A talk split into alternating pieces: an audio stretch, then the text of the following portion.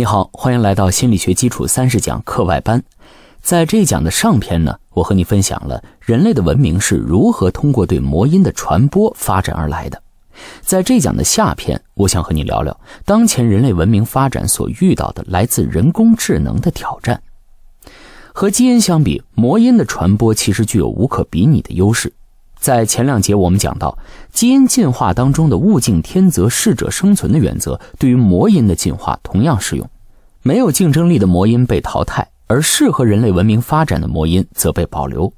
但是呢，魔音和基因不同的是，基因被束缚在生物体的 DNA 之中，一旦离开生物体，基因便无法存在；而魔音却不受生物体的限制。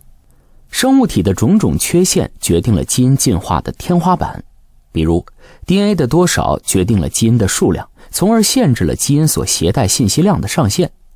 人的繁殖周期和寿命决定了基因传播的广度与基因变异的速度，而魔音则以书籍、电子文档、网络云等等为载体，彻底脱离了生物体的限制，在理论上没有携带信息的上限。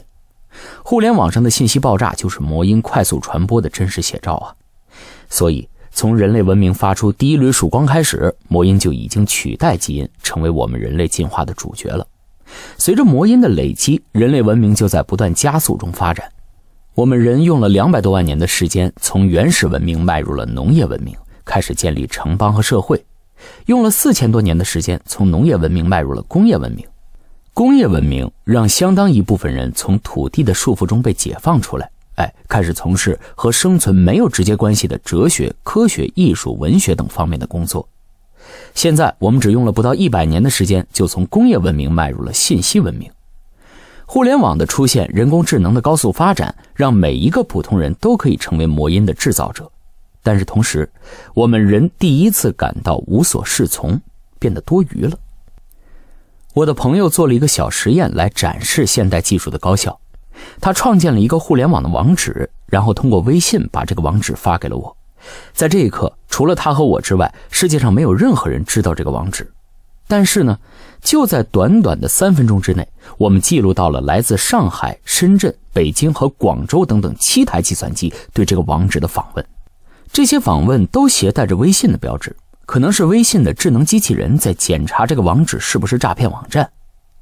你想想啊。每天都有海量的网址在微信里发布，如果让人来手工排查这些网址，维护互联网的真实性，这将是多么绝望的任务啊！在这一刻，不得不感受到计算机的强大以及人的无能为力。这种无力感在我的研究领域更加明显。在2002年，我以《人类面孔识别能力的认知神经机制》这篇论文获得了麻省理工学院的博士学位。在论文的开篇呢，我是这么写的。面对自然环境下呈现的人脸，当今最先进的计算机智能技术的正确识别率，并不比抛硬币的随机概率高出多少。而人类的面孔识别能力，能让我们在十分之一秒钟认出这些计算机无法识别的面孔。是什么样的认知神经，使得我们具有如此强大的面孔识别能力呢？但是，仅仅在十五年之后，我就注意到了。在面孔识别能力上，计算机已经可以和人一较高下。于是我在《最强大脑》第四季的挑战项目中设计了人机大战，让人工智能和人脸识别的人类顶尖高手一决高下。最后，来自百度的人工智能以微弱优势击败了人类高手。在一年之后，当我筹备《最强大脑》第五季时，我已经知道，在面孔识别领域已经没有人机大战的必要了。iPhone X 的人脸开锁已经开始商用。而一般的计算机在面孔识别领域已经能够秒杀任何一个人类。你可能会说，这两个例子只能说明计算机有强大的计算能力，但其实，人工智能已经在试图脱离它的创造者而独立进化了。这就像在两百五十万年前，人类试图摆脱基因的控制而独立进化一样。你应该听说过，谷歌开发了阿尔法狗这个程序，击败了围棋世界冠军李世石，还有柯洁。阿尔法狗还有一个升级进化版，叫做阿尔法狗 Zero，阿尔法狗零。这个升级版的不同之处在于，它没有参照人类任何的围棋经验，完全自学成才啊！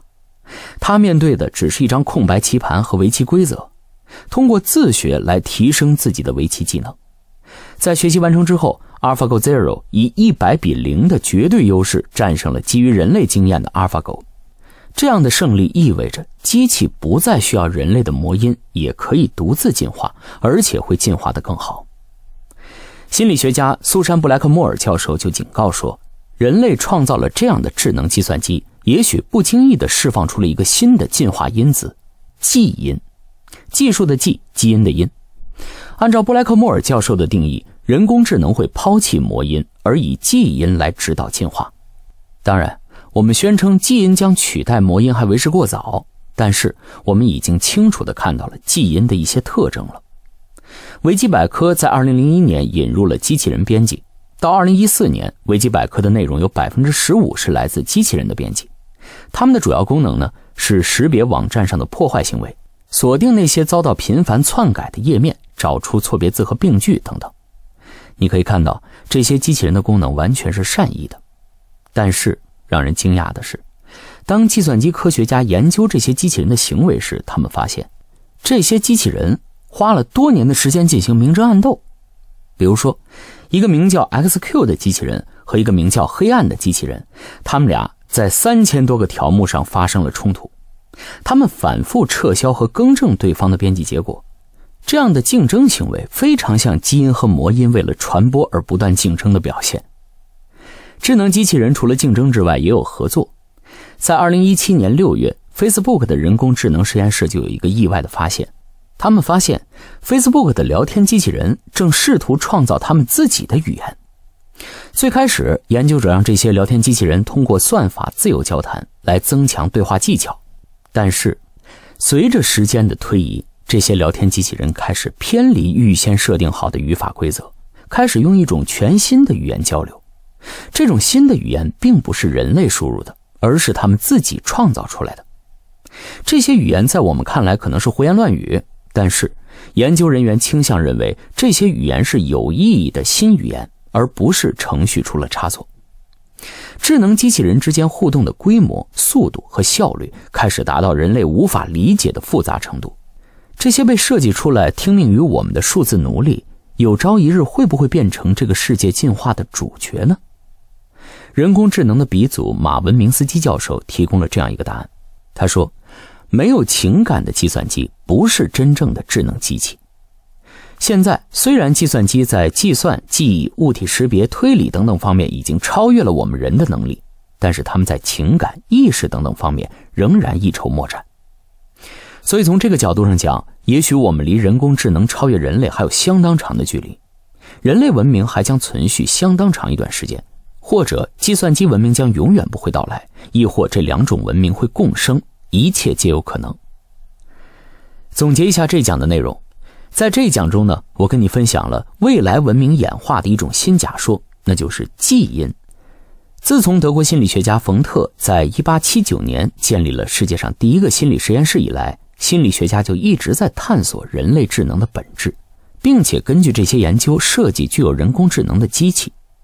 随着人工智能的升级，在未来，计算机可能不再需要人类思想的输入，也可以独立进化。人类在发展过程中摆脱了基因的束缚，通过魔音进化。机器也有可能在发展过程中摆脱人类魔音的束缚，演化出他们自己的进化法则。面对未来，有太多的未知。所幸的是，我们正好生活在这飞速变化的大时代中。一切都是最好的，而一切也都是最坏的。所以，我们更要把自己置身于滚滚向前的文明大潮之中，在这大潮中寻找生命的意义、人生的价值。今天留给你的课后思考题是：你认为计算机文明会取代人类文明吗？如果不会，为什么？如果会，你会拥抱计算机文明吗？